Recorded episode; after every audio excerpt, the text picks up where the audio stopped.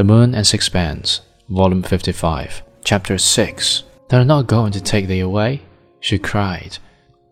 At that time, there was no rigid sequestration on the islands, and lepers, if they chose, were allowed to go free.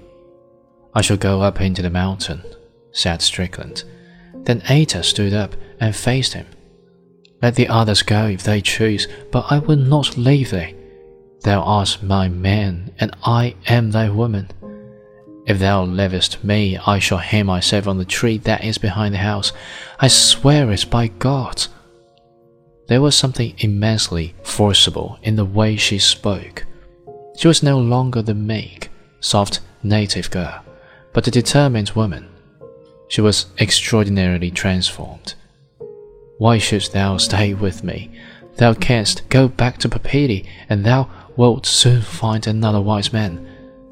The old woman can take care of thy children, and Tiare will be glad to have thee back. Thou art my man, and I am thy woman. Whether thou goest, I will go too.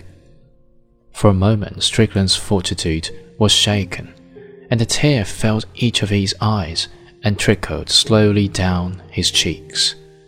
Then he gave the sardonic smile which was usual with him. Women are strange little beasts, he said to Dr. Coutras. You can treat them like dogs. You can beat them till your arm aches, and still they love you. He shrugs his shoulders. Of course, it is one of the most absurd illusions of Christianity that they have souls.